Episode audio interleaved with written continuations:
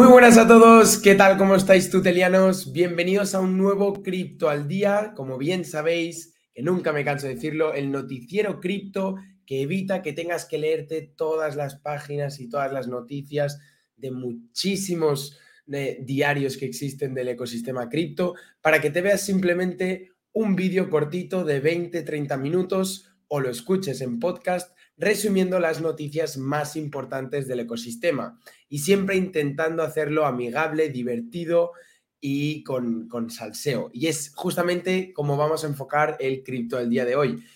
Os tengo guardada una sorpresa, tutelianos, al final de la sesión que os va a molar mucho. La mencioné un poco en el último cripto al día. Aquellos que nos siguieron quizás pueden deducir de qué hablo, pero la voy a compartir con todos vosotros y va a ser el inicio de algo constante y recurrente. Pero esta sorpresa la veremos al final, al final de este noticiero, con lo que primero quizás vamos a darle caña, a sacar todo el jugo de todas las noticias más trending y más vistas y leídas de esta semana. Y lo vamos a hacer como siempre. Primero de todo, un poco presentándome si, si nadie me conoce.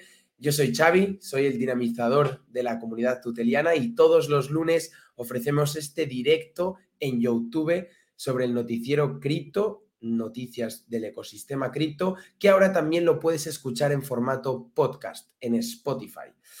Voy a querer introducir un par de cambios en, este, este cripto al día, con lo que a ver si me salen bien. Vamos primero todo, como siempre, a mencionar que esto no es para nada un consejo de inversión. Este en ningún cripto al día tiende a que termines invirtiendo en nada de lo que se hable. Cada uno debe tomar sus propias decisiones. Eso lo sabemos muy bien. Y vamos también con mi segunda métrica que más me gusta, que es el precio de Bitcoin. Y vamos a poner ahora, para entrar en, los titulares, un poco de música de fondo. En el último cripto al día teníamos Bitcoin a 21.400. Empezamos el cripto al día de hoy, 4 de julio, con Bitcoin a 19.400. Mientras vamos haciendo el cripto al día de este, de este lunes de hoy, me encantaría mucho que me compartierais vuestra opinión sobre el gran debate de todos. ¿Va cripto más hacia, ay, perdón, va Bitcoin hacia abajo, hacia unos 13.000, 14.000, se puede escuchar por ahí, por todas las redes, o vamos a subir y a rebotar según las gráficas on-chain o según algunos reportes que se han ido presentando sobre la dominancia, el Bitcoin dominance, el dominio de Bitcoin. Vamos a verlo todo esto, sin embargo voy a saltar a compartir pantalla y antes de todo, que el otro día lo estaba pensando, no sé si alguien, eh, tuteliano es decírmelo, por ejemplo, voy a quitar el banner de aquí del Bitcoin para que podáis verlo bien. ¿Alguien se fija en estos logos que ponemos siempre aquí debajo? Porque tienen, tienen un significado, buscan un poco resumir los principales titulares. No puedo quitarlo, no puedo quitar la imagen y, hacer que solo se vea, o sea, es la mejor visualización que podemos tener. Pero básicamente son unos logos que pueden resumir muy bien los titulares. Si no puedes descifrarlo, ahora mismo te lo suelto. Empezaremos con la noticia más principal de todos los mercados financieros. Podíamos hasta salirnos de las puertas de cripto y es ni más ni menos que el resultado de la inflación. Ese 10,2 que muchos hemos escuchado, ese, esa gráfica de los últimos 33 años cómo se ha disparado la inflación. Estamos, por qué no decirlo, en una situación muy, muy eh, peculiar, distinta. Hace tiempo que no estábamos en, esta situación, una inflación desorbitada y disparada, alejándonos de, los resultados de 2007, 2008 con la crisis de, de las hipotecas, que también lo vamos a mencionar. Con lo que tenemos aquí el primer titular, el New All Time High de la inflación sube la inflación, no suben los precios cripto. Y vamos con el siguiente también. Esperad que me lo pueda poner aquí. Un momentito, porfa. Porque el segundo titular, aquí lo veis, también hablaremos de Three Arrow Capital. Hay una presión para que liquiden los activos de Three Arrow Capital ante la incapacidad total del fondo de cobertura cripto en pagar todas sus deudas. Y lo hablaremos más al detalle. También estuvimos hablando de de este fondo de cobertura en los últimos cripto al días, porque tiene más valor del que nos parece. No es un simple proyecto cripto como cualquiera. Lleva muchos otros cripto, proyectos cripto detrás. Y el siguiente, y este muy, pero que muy impactante, sé que os va a gustar, es un poco remover en el pasado y quizás remover en la, en, la herida, pero han salido un nuevo análisis de Chain Analysis sobre Terra y todo lo que sucedió esa noche del 7 de mayo. Analizaremos cómo ha sido posible que dos traders y menos de 200 millones de dólares hayan tumbado y desplomado literalmente un ecosistema tan fuerte como el de Terra que tenía una capitalización de 60 mil millones. Lo veremos al detalle porque ese estudio de Chain Analysis, ese informe, tiene mucho, mucho que leer. Y terminaremos, como no, con, con Nayib Bukele, que le deberíamos hasta hacer una foto y un cuadro, todos aquellos que somos maximilistas en Bitcoin, porque sigue firme con sus posiciones y sus opiniones sobre la criptomoneda más grande del mundo. Mm, se comunica con tweets, utiliza mucho los tweets, pero parte del pueblo salvadoreño no termina de estar muy contento y teme mucho por cómo están todos los precios. Todo esto y más lo veremos en el cripto el día de hoy, tutelianos, que os recuerdo que al final compartiré una sorpresa con vosotros que seguro que os va a gustar y será algo que llega para quedarse. Empezamos, este es el cripto del día de esta semana all time high, para aquellos que no sabéis, significa el precio más arriba de la inflación, no de las criptomonedas. Y empezamos con este primer titular que mencionábamos, la, euro, la eurozona cómo está el Banco Central de Europa. Y ah, ya lo podemos ver aquí, perfecto. Aquellos que nos siguen en directo, podéis ver la presentación que va acompañada de unas ilustraciones que creo que pueden hacerlo muy intuitivo. ¿Existe un pánico extremo actualmente? Sí, señor, no os voy a decir nada que no sepáis. El IPC disparado, la annual inflation hasta el 8,1 en toda la área euro. Y obviamente esto conlleva eh, acciones que deben tomarse. Los bancos, los jefes de los bancos centrales dicen no temer miedo a la subida de tipos de interés, que lentamente y de manera paciente se va a empezar a implementar a finales de junio. Estamos hablando entonces de la actualidad. Va a haber probablemente una subida de tipos de interés.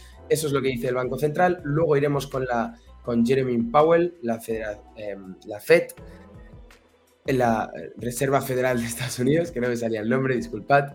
Pero básicamente la tasa eh, de inflación promedio en toda la eurozona se ha disparado hasta una cifra récord los 8,6 en el mes de junio. El Eurostat, que saca esta, esta agencia de estadísticas que vemos arriba a la izquierda en pantalla, mostró un incremento del 0,5 respecto al 8,1 del reporte de mayo. Y es que en mayo la contribución a la tasa de la inflación interanual de la zona euro provenía principalmente de la energía. Y vamos a ver esto en detalle, ¿de acuerdo? Porque muchos expertos están ya hablando de una inflación mucho más eh, dura, una inflación que duele mucho más al bolsillo de un contribuyente normal y corriente, y es justamente por esto. La inflación proviene principalmente de la energía, seguido de la alimentación, el alcohol y el tabaco, que bueno, con esto también podemos sobrevivir, no, es tan principal como la energía o la alimentación, los servicios y bienes industriales no energéticos. Pues el sector más preocupante, que es el, energético, provoca que los precios de la energía se disparen y suban a una tasa anual de casi el 42%. La única vez que se vio una inflación similar, y yo no era ni un proyecto porque no había nacido, era hace 25 años, dos años antes del lanzamiento del euro, antes de que implementésemos el euro, con lo que estamos ante el peor escenario y contexto que nunca antes el euro había experimentado. Es, es... Yo no, yo, a mí no me gusta hacer dramatismos, no, no me gusta eh, hacer bombo donde no hay, pero tras leer todas las noticias que llevo leyendo y, y escuchando, porque esto va acompañado de muchos podcasts o hasta entrevistas de economistas expertos, estamos ante un escenario muy chungo y no estamos ni mucho menos a la mitad del camino, como dice Michael Borri, que lo veremos en adelante. Quiero mencionar aquí, tengo en mi despacho, que soy un friki de tener todo posits de, personas emblemáticas, obviamente un póster de Bitcoin. Tengo aquí una frase que lo estaba viendo ahora de Milton Friedman, un liberalista estadounidense intelectual que siempre ha estado muy en contra de la, de la actuación de, de los gobiernos y cómo se meten en, en, la economía, decía una frase muy famosa que ponía, la voy a traducir al momento, la inflación es siempre y en cualquier sitio un fenómeno monetario, en el sentido de que se produce solo con un incremento mucho mayor de la cantidad de dinero que de la producción. Esa frase famosa que la inflación solo es un fenómeno monetario, dicha por Milton Friedman, y no puedo ver el año porque no, tengo las gafas bien graduadas. Vamos entonces con, con, con, más información sobre la BCE para finalizarlo, porque uno de los estrategas jefes de la inversión de la firma de la eh, empresa Edison Group dijo lo siguiente, y ojo porque es ahí donde quiero intentar llegar o, o lo que quiero transmitir con esta inflación diferente a las demás. Puede ser un día difícil en la oficina para los responsables de la formulación de políticas del Banco Central Europeo, con una inflación anual del 8,6. Voy a bajar un poco la música, la voy a parar directamente. Más de cuatro veces el objetivo, que es del 2%. Pero es aún más difícil para los consumidores de bajos ingresos que enfrentan aumentos del 40% en los precios de la energía. Es así como se define que esta inflación puede picar mucho más al bolsillo de un consumidor que tiene que repostar eh, combustible y no tanto a los bancos centrales que mueven mm, cantidades inorbitadas de capital que serían más afectados por los tipos de interés. Vamos al otro lado, cruzamos el Atlántico tuteliano. Webs, que hemos perdido el micro y lo he detectado a tiempo perdonad. Digo que vamos a Estados Unidos, cruzamos el Atlántico porque obviamente, y aquí se nota, This is America y se dicen las cosas de otra manera. Sale Jerome Powell, director de, de la Fed, diciendo que la economía estadounidense se encuentra lo suficientemente fuerte para continuar soportando los ajustes en pro de disminuir la inflación. Dijo la siguiente frase, el reloj está corriendo sobre cuánto tiempo uno puede permanecer en un régimen de baja inflación. ¿Cómo podemos traducirlo esto? Pues que luego dejó caer detalladamente que habrá un posible aumento en 75 puntos básicos adicionales para el mes de julio en 2022. ¿Qué quiere decir esto, tutelianos? Este mes de julio vamos a ver nuevos reportes, vamos a ver nuevos tipos de interés por parte del Banco Central Europeo, y por parte de la Reserva Federal de Estados Unidos para ver cómo terminan de terminar de curvar esta inflación totalmente disparada. Los banqueros centrales están a favor, sin embargo, cierto es que nuestro temor más grande es que el BCE no pueda domar la inflación con estos tipos de interés incrementados. Estaríamos entonces en una escena de recesión que es por todos ahora mismo el mayor problema que estos tipos de interés no sean efectivos. Michael Borri, no sé si alguien conoce a Michael Borri. ¿Alguien me puede dejar en los comentarios, tutelianos, si conocéis a Michael Borri, un, gran economista, pero que además también es famoso por esa película de Big Short muy recomendada, donde eh, contaba todo la crisis hipotecaria y financiera del 2008. Pues Michael Borris salió una vez más a Twitter, que lo hace muy a menudo, y igual que lo hizo en 2007 advirtiendo a todo el mundo y nadie le hizo caso, sale de nuevo y considera que el crash del mercado se encuentra a mitad de camino. Dice que va a haber una crisis y un crash muy grande en la economía y que en 2007, cuando lo decía, no le escuchaban, que ahora podrían hacer algo diferente y tomar consejo de esto que está diciendo. Existe una crisis financiera eh, grandísima, ¿no? Pero vamos a intentar traducir esto al ámbito eh, cripto, porque aparte de la inflación, el mercado cripto también está pasando su, su mal trago, pero hay que diferenciar lo que son los precios de los tokens y lo que es lo que se está construyendo. Se está construyendo a medida que avanza toda la, la adopción cripto y esta tecnología disruptiva, un escenario tecnológico que puede transformar totalmente el sistema actual que conocemos. Y lo vamos a ver más en detalle y voy a lanzar un par de, ideas para argumentar bien lo que estoy diciendo. por ejemplo, tenemos los tokens interbancarios, que yo no conocía que era un token interbancario. Que venga alguien, por favor, en los comentarios y me diga si conoce exactamente qué son eso de los tokens interbancarios o si conoce el funcionamiento concreto de Ripple, que es una criptomoneda que siempre me ha llamado la atención y la vamos a ver y ahora lo entenderéis.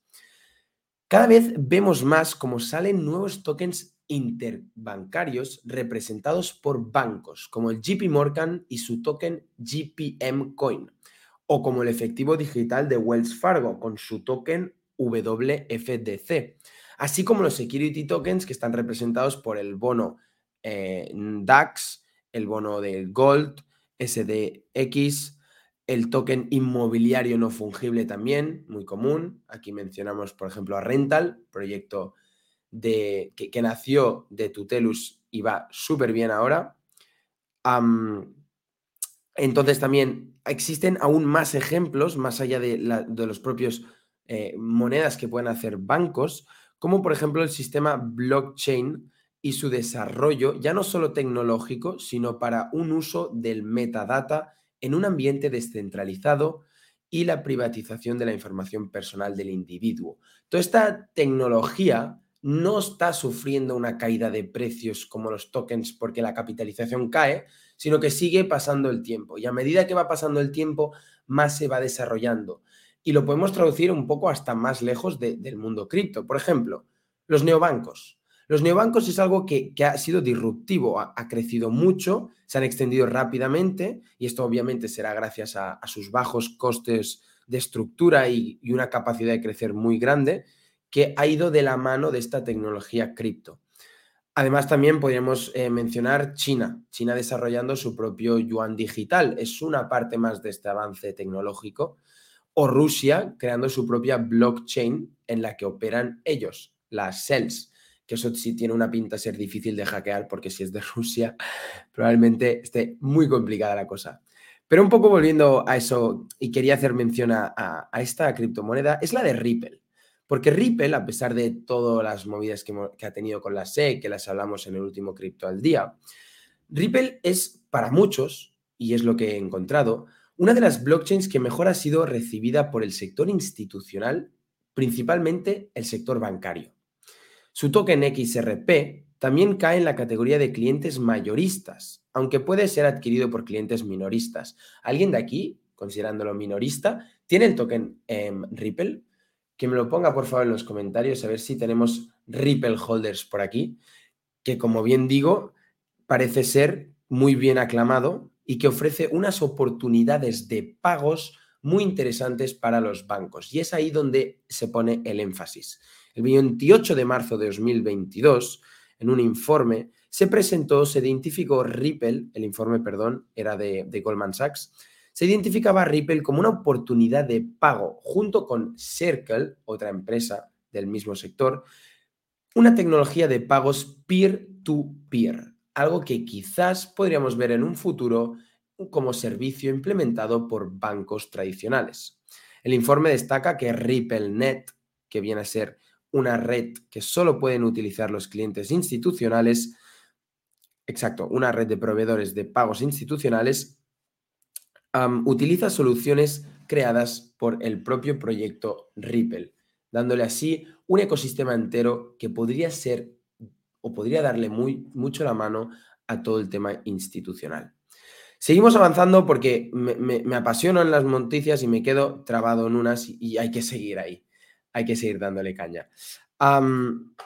vemos aquí en pantalla ahora mismo, aquellos que nos estáis siguiendo en el directo, la gráfica de abajo que una, es una que he cogido, no era exactamente la que buscaba, una que publicó La Vanguardia, donde veías en los últimos 25 años toda la, el, los precios de la cómo estaba la inflación eh, comportándose. Y en esta última recta final este año se disparaba totalmente. Sin embargo, vemos la inflación global en porcentaje anual como España lidera los países de la Unión Europea, algo bastante problemático en nuestro país, con un 10,2.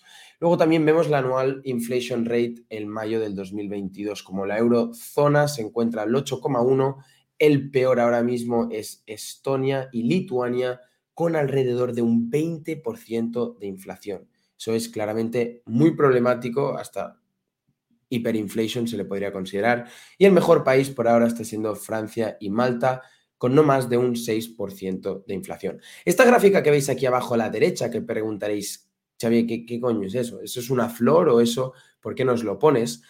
Ojo a eso, porque va muy relacionado con esto último que decía, puesto que para muchos este diseño de aquí, y estos muchos me refiero a personajes institucionales del banco de Goldman Sachs y del sistema bancario, ven esto como los posibles modelos que se ajustarán al nuevo sistema de tokenización en la economía global, pasando de un sistema antiguo como conocemos como el SWIFT a uno mucho más versátil y que se basa en una economía de producción y no de especulación. Todo esto que vemos aquí en este, en este diagrama de aquí del wormhole, fungible, regulated, asset-based, podría ser un nuevo modelo de sistema em, de tokenización en una economía global. Vamos con el siguiente em, titular, que si no nos quedamos trabados, disculpad. Ponerme por los comentarios si, si me enrollo mucho o, podéis seguir bien la, el noticiero cripto que traigo hoy. Vamos con este siguiente titular que lo hablábamos al principio del, del cripto al día Ups, espera que se me ha ido, perdonad. Em, ahora sí, vale. Tenemos aquí, vemos en pantalla, Three Arrow Capital no puede afrontar ninguna obligación o acuerdo que haya firmado previamente. Y me gustaría preguntaros a aquellos que nos siguen en directo si creen, que antes nadie me ha respondido, a ver si esta respuesta la sabéis, si alguien cree por qué se le da tanto énfasis a Three Arrow Capital y se le considera quizás algo más que un simple eh, fondo de cobertura cripto. Y es que la verdad, bueno, os dejo a ver si sois capaces de, de llegar a conclusión, pero aquí con una pista muy buena serían todas estas empresas que veis aquí a la izquierda. Deribit, Voyager, BlockFi, Babel Finance, blockchain.com, seguro muy familiares para muchos, y es que ni más ni menos son empresas perjudicadas por la actuación de Three Arrow Capital. Lo hablábamos en el cripto al día anterior, Three Arrow Capital es un fondo de cobertura cripto que ha estado ofreciendo muchos servicios a empresas del entorno cripto que nos sonarán bastante o hasta ha estado pidiendo fondos como por ejemplo en BlockFi o Deribit para tomar prestado y poner sus posiciones. Obviamente, ante la insolvencia del fondo de cobertura, estas posiciones se han cerrado y están actualmente en unas pérdidas magníficas de miles de millones de dólares. En marzo, Three Arrow Capital, empezamos, por ejemplo, si queréis con Deribit, pidió prestado 1.300 bitcoins y 15.000 ethers. Luego empezó a caer los precios, no pudieron mantener la garantía mínima y ahí empezó el primer desacuerdo, el, primer ruptura del acuerdo de Deribit con Three Arrow Capital.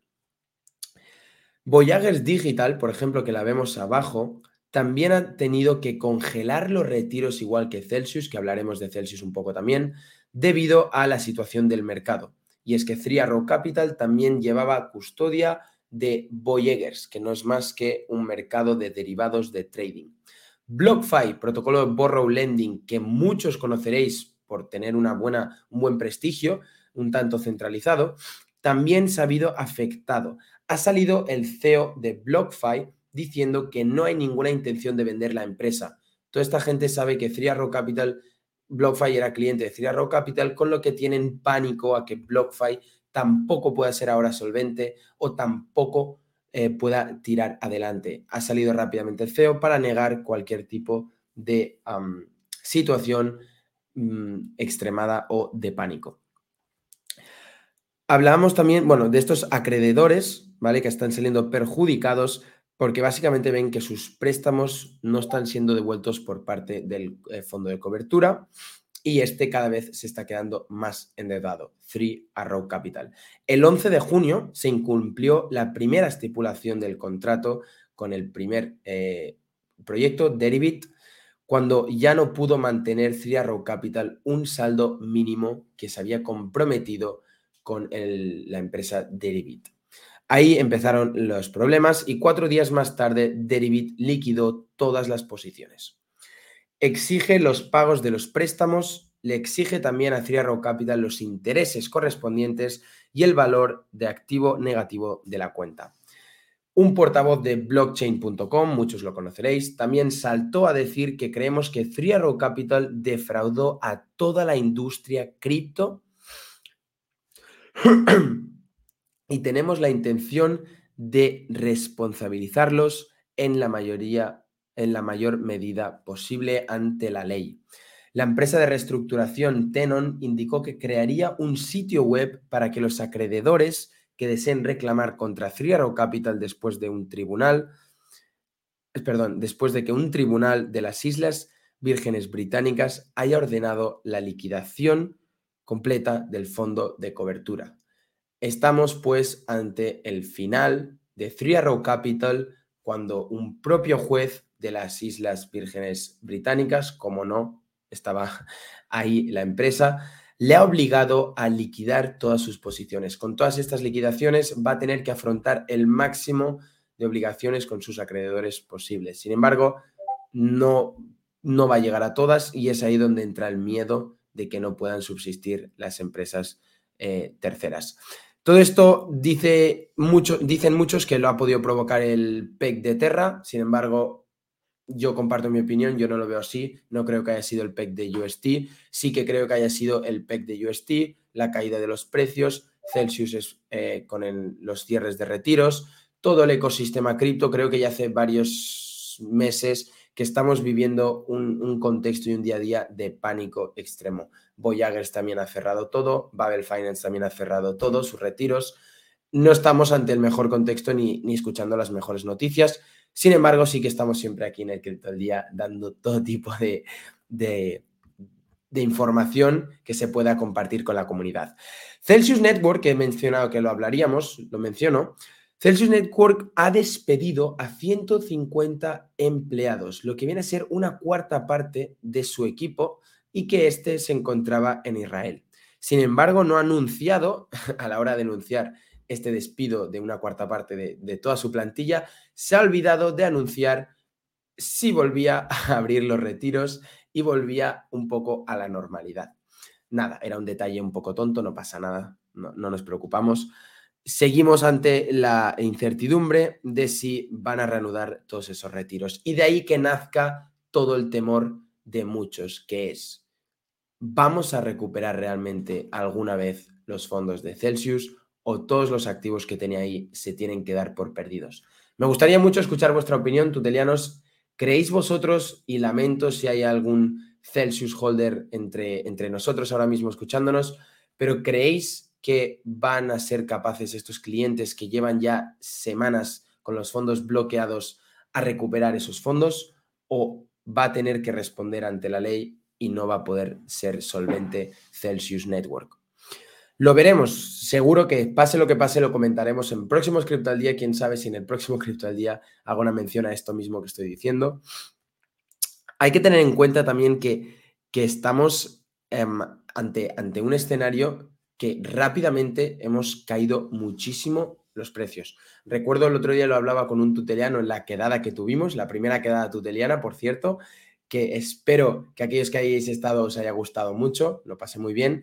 Hablaba con un tuteliano y comentaba, es que no hace más que un par de meses, cuatro, mm, cinco, el 1 de noviembre, Bitcoin estaba a 69.000, estaba en su all time high. Y de ahora, o sea, y de, desde entonces ahora, que no han pasado más de, medio año, estamos con Bitcoin a, bueno, Bitcoin ha llegado a 17.000. con lo que hay una volatilidad y un cambio de precios tan bestia, o el mismo Ethereum. Ethereum llegamos a estar también en las mismas fechas, en noviembre, a 4.800. Y ahora mismo Ethereum ha llegado a 897 dólares. Cuando yo lo empecé a, comprar estaba en torno a este precio. Es, son unos cambios de precios muy, muy grandes en un tiempo muy corto. Vamos con las siguientes noticias. Hasta el momento, desde que se suspendieron los retiros, la empresa contrató a consultores, como bien sabéis, lo hablamos en últimos Cripto al Días, como la reestructuración o la consultoría de reestructuración de Álvarez and Marshall. También designó a Citigroup para que le brindara asesoramiento financiero, pero después de todas estas ah, implementaciones, aún no ha salido nada, no ha salido ningún eh, brote verde de todo esto que están implementando. Con lo que ahí no hay nada que mencionar, tutelianos, lo lamento, no se sabe ninguna noticia aún de todo el trabajo que está haciendo Citigroup o las eh, consultorías de asesoramiento.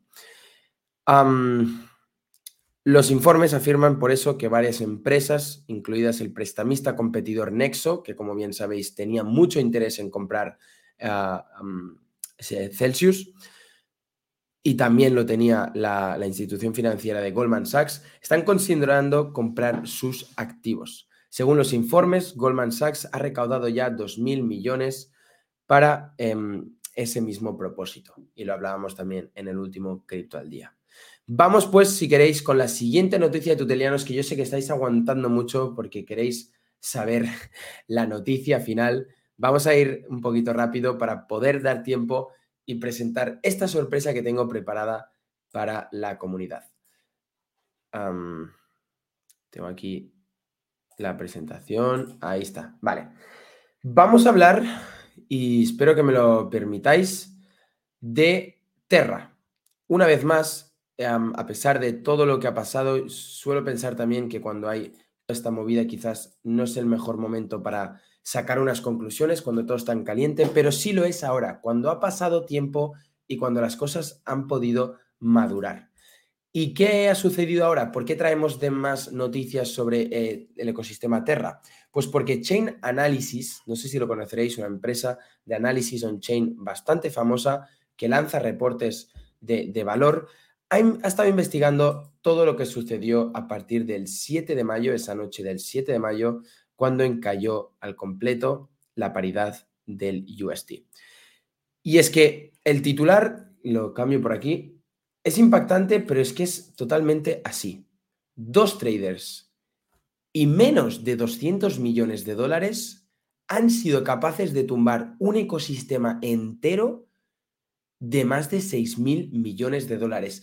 Esto es impactante y además esto nos hace preguntarnos si realmente un ecosistema basado en una stablecoin algorítmica, que al fin y al cabo, si hay una mm, variación de precios muy grande, puede haber estos, estas lagunas, estos vacíos, que no son más que, cosas algorítmicas, y se pueden producir estos erróneos, estamos, se está valorando mucho si las stablecoins tienen futuro.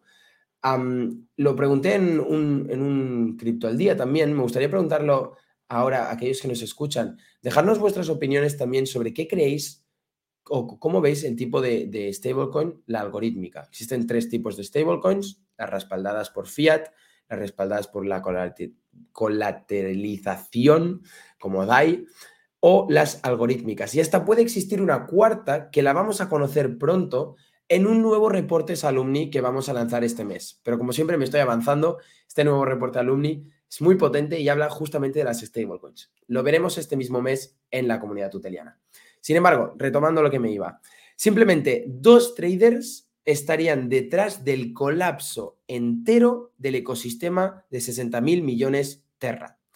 Hemos visto que poco menos de 200 millones pueden realmente colapsar 6 mil millones. El 7 de mayo, la noche del 7 de mayo, se ve que el propio Terraform Labs hizo una operación en el pool 3 pool. ¿vale? Este pool 3 pool que yo lo llamo, lo veis aquí arriba en la derecha, aquellos que me seguís en Discord, ahí en Discord, en directo YouTube, es un pool que ahora mismo está compuesto por DAI, USDC y USDT. Sin embargo, antes de que todo esto ocurriera, estaba compuesto por UST en vez de DAI ahora mismo. Pues este Three Pool, que tenía muchísima pasta, tuvo una variación bastante peligrosa de unos 150 millones de UST retirados por el propio proyecto de Terraform Labs. Y ojo, no estoy diciendo que aquí haya habido un, trueque o, o, algo oscuro por parte de Terraform Labs, puesto que es una operación planificada. En teoría, la gente podía saber que esta operación planificada y constante se, se iba haciendo. Sin embargo, sí que era para el pool de Curve, pues una operación grande y única y que según muchos analistas provocó un aumento de volatilidad en el pool. Pues después de eso, apenas 13 minutos después de que el propio Terraform retirara estos 150 millones, un trader muy importante y listo, sobre todo muy listo, y solo pasados 13 minutos, detectó esta laguna e intercambió 85 millones de UST por USDC. Aumentó muchísimo más la volatilidad, sin embargo el inversor salió ganando por esa laguna que había ahí y se benefició en este desequilibrio que existía en el pool.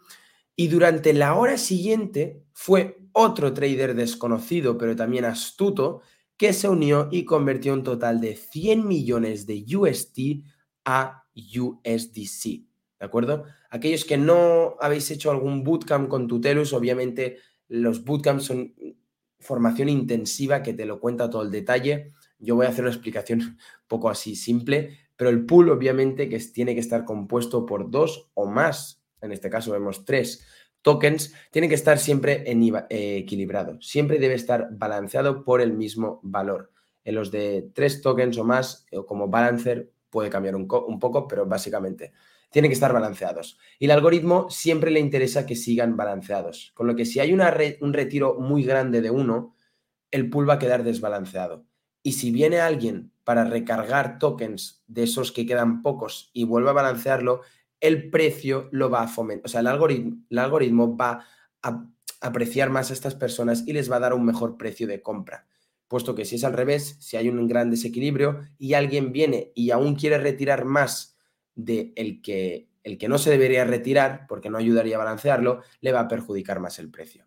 Básicamente con eso y muy cutre he intentado explicar por qué a estos inversores les interesaba tanto ante esta laguna y este desequilibrio hacer un swap de stable a stable ganando mucha pasta por el camino. Bueno, entonces encontramos una, una volatilidad aún más grande en este pool tras dos pedazos traders moviendo unas cantidades enorbitadas y esto ya podía decirse que ahí empezó a caer la paridad, porque UST pierde la paridad, lo ve todo el mundo y es entonces cuando intenta responder Terraform Labs y veremos cómo responde. A algunos les parece gracioso. Ah, sin embargo, ahí ya estaba el UST perdido. Y es que en la respuesta de estas acciones, obviamente, Terraform Labs tenía que hacer algo al respecto. Muchos os acordaréis, porque era un tanto, bueno, gracioso. Terraform Labs estaba comprando Bitcoin, ¿de acuerdo? Para aumentar en reserva de Bitcoin y retiró 100 millones de UST. Perdón. Ah, sí, vale, claro. Terraform Labs retiró otros 100 millones de UST del, del 3 pool, ¿de acuerdo? Y ahí justificaron que era para equilibrar la proporción de UST con otras stablecoins. Sin embargo, eso sí que era un poco más dudoso, puesto que estaba retirando Terraform Labs eh, eh, aún más, más UST de ese pool. Ahí lo dejo a la libre elección. Sin embargo, el mismo día, ese 7 de mayo, el 8 y el 9 de mayo, tres holders desconocidos de UST, que no se sabe si realmente eran de Terraform Labs o no, intentaron reanimar el pool inyectando 480 millones de dólares para salvar el proyecto y equilibrar el 3 pool. Sin embargo, no sirvió para nada. Muchos sabéis también que el día siguiente, bueno, el 9 de mayo, es cuando salió Luna Foundation Guard, empezó a vender los miles de billones de dólares que tenía en Bitcoin para comprar UST. Y todo esto fue un puro quemado de Bitcoin. Coges un mechero y quemas el Bitcoin porque no sirvió para nada y perdieron miles de millones de dólares para comprar UST, intentar reanimar el, par, pero el par nunca se reanimó. A día de hoy quizás esos fondos se podrían haber destinado a gente que ha perdido grandes cantidades de dinero en el protocolo. El día siguiente, 10 de mayo, las reservas se agotaron y el par no sobrevivió. Vamos pues con la siguiente noticia. Os dejo aquí en la derecha, aquellos que nos estáis siguiendo, un código QR para irte a este artículo de Chain Analysis que te he intentado resumir. Lo he hecho lo mejor que he podido, pero también lo explica muy bien y te comparte la imagen que hay arriba a la izquierda. Está de fondo negro, que estas líneas básicamente eh, intentan explicar algo, no es cronológico, pero intentan explicar paso a paso todo lo que pasó. Desde, no la puedo hacer más grande la imagen. No, no puedo. Pero desde los 150 USTs que quitó el propio Terraform Labs de 3 pool, que está arriba del todo, hasta la última acción de abajo del todo, todo paso a paso explicando qué sucedió. Dos traders se cargaron todo un ecosistema. No sé entonces si estos dos traders eran de esa empresa BlackRock que se comentó, que había un hack detrás. Esto la verdad es que lo desconozco y con, total transparencia os lo comparto. No sé, si no sé si serían los mismos, no sé si exactamente hubo un hack. Lo que sí sabemos por análisis on-chain es que hubo un gran desequilibrio y se rompió la estabilización del par. Vamos con la siguiente noticia, como ya la habréis visto que se me ha escapado. y es esta de aquí, porque hay gente cabezota, y yo el primero, pero el presidente de El Salvador es el que más, porque está totalmente firme y convencido de sus posiciones sobre Bitcoin ante una creciente preocupación de todo el pueblo de El Salvador. Es ahora el, la oposición este partido que veis aquí, quien acude rápidamente a la asamblea y pide más transparencia, pide, por favor, que se calcule bien si vale la pena poner en riesgo todo el dinero de un país por una criptomoneda con una volatilidad desorbitada. Vamos con el titular de Nayib Bukele. Le he puesto yo el titular. Ve una gran oportunidad donde medio país ve una gran preocupación. 80. 80 son los bitcoins que, que se han sumado a la cartera de El Salvador. Nayib Bukele no ha dejado escapar esta nueva oportunidad del precio de Bitcoin a los 19.000 y a pesar de que parte del país aún no ha adoptado Bitcoin o no lo usa recurrentemente, ha comprado más Bitcoin. Y este ha sido el mejor precio de compra de Bitcoin desde que el país implementó Bitcoin como moneda de curso legal.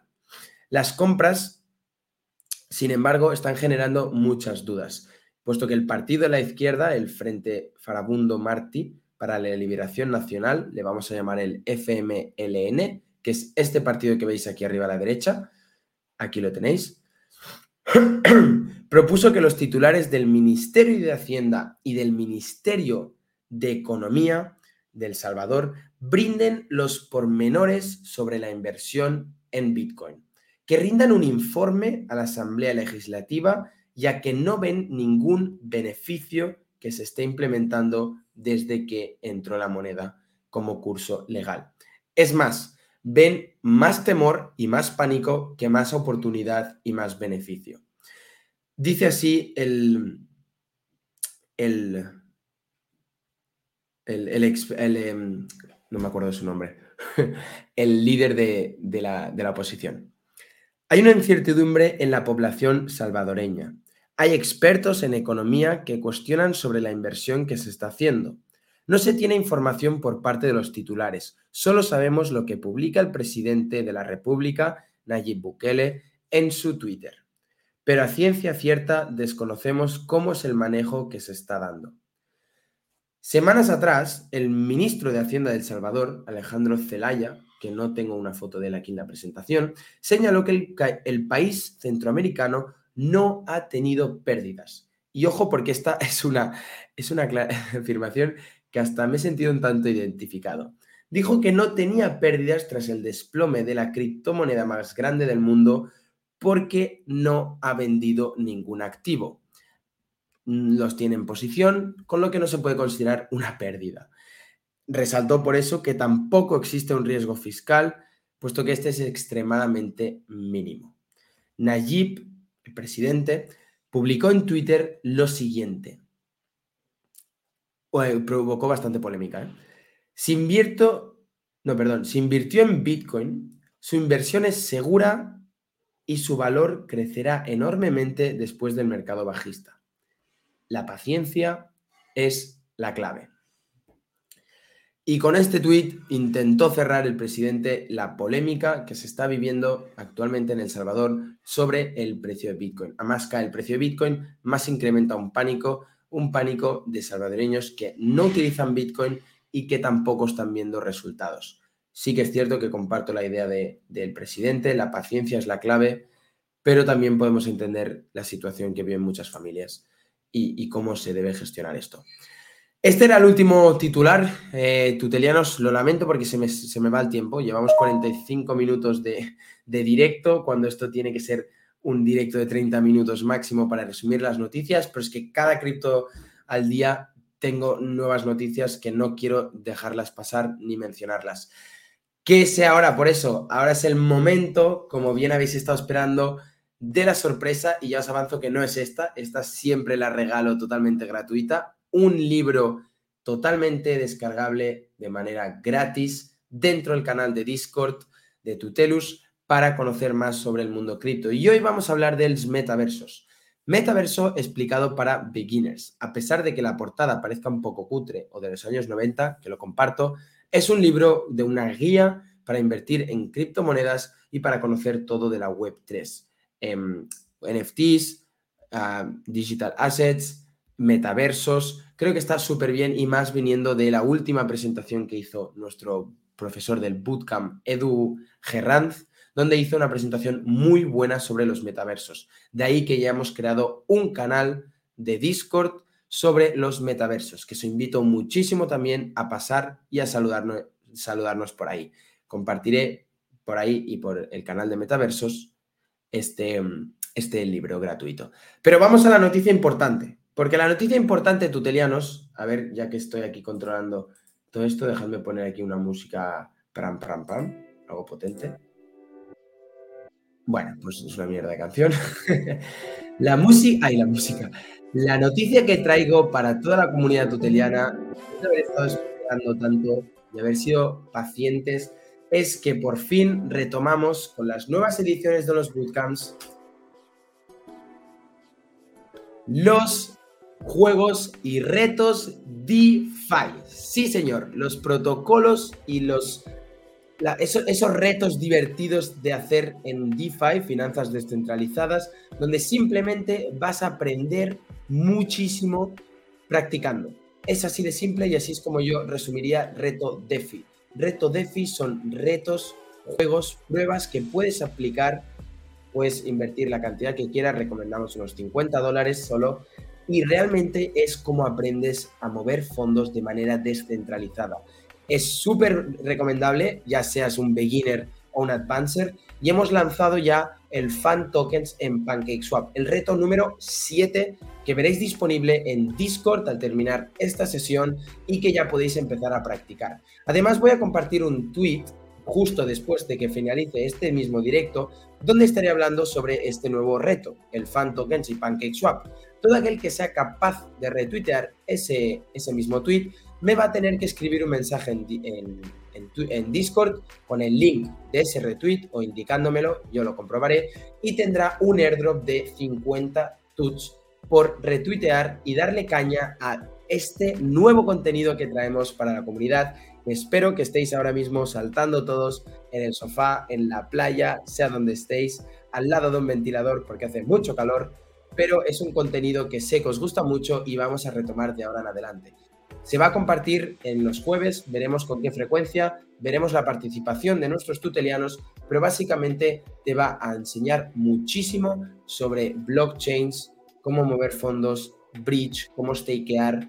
Este de fan tokens es muy chulo, os lo recomiendo mucho, es largo y obviamente de ahí va a salir una competición. Iremos viendo, pero todos aquellos que participen van a tener un premio. Y no solo en Tuts, ahí es lo mejor. Estos premios van a ser muy, pero que muy chulos. A medida que vayan saliendo nuevos retos, no voy a mentiros, vamos a subir el listón. Queremos ver participación por vuestra parte, tutelianos, queremos ver que os gustan, queremos ver feedback.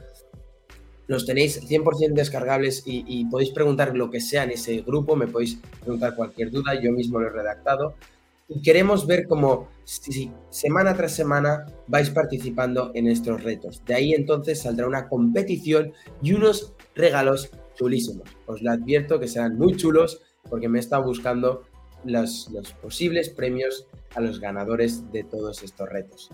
Esto es todo, tuterianos. Llegamos ya a 50 minutos. Agradezco mucho a, aquellos que nos estáis siguiendo en directo, que veo que sois algunos, cómo aguantáis. Em, a veces me enrollo mucho, hasta como una parsiana, em, como una ventana más bien dicho. Y nada, nos veremos en el próximo Cripto al Día, que sabéis que es todos los lunes a la una, y nos vamos a ver ahora en el canal de contenidos, compartiendo este libro de Empieza en Metaversos 100% gratuito, y luego en el canal de Viernes se juega, que ahora se llama Reto DeFi, donde veréis el reto, repito, número 7, totalmente disponible, además creo que Ahí lo tenéis. Qué bonito ha quedado. Con este fan tokens en PancakeSwap. Esto es todo, tutorianos. Agradezco una vez más vuestra participación y acompañarme en este cripto al día. Recordad que puede ser verano, puede que la gente coge vacaciones, pero el mundo cripto y menos las noticias del ecosistema van a tener vacaciones. Con lo que yo voy a seguir aquí con vosotros haciendo análisis y noticiero de todo lo que suceda. Un abrazo muy grande y nos vemos en el próximo cripto al día. Chao, chao.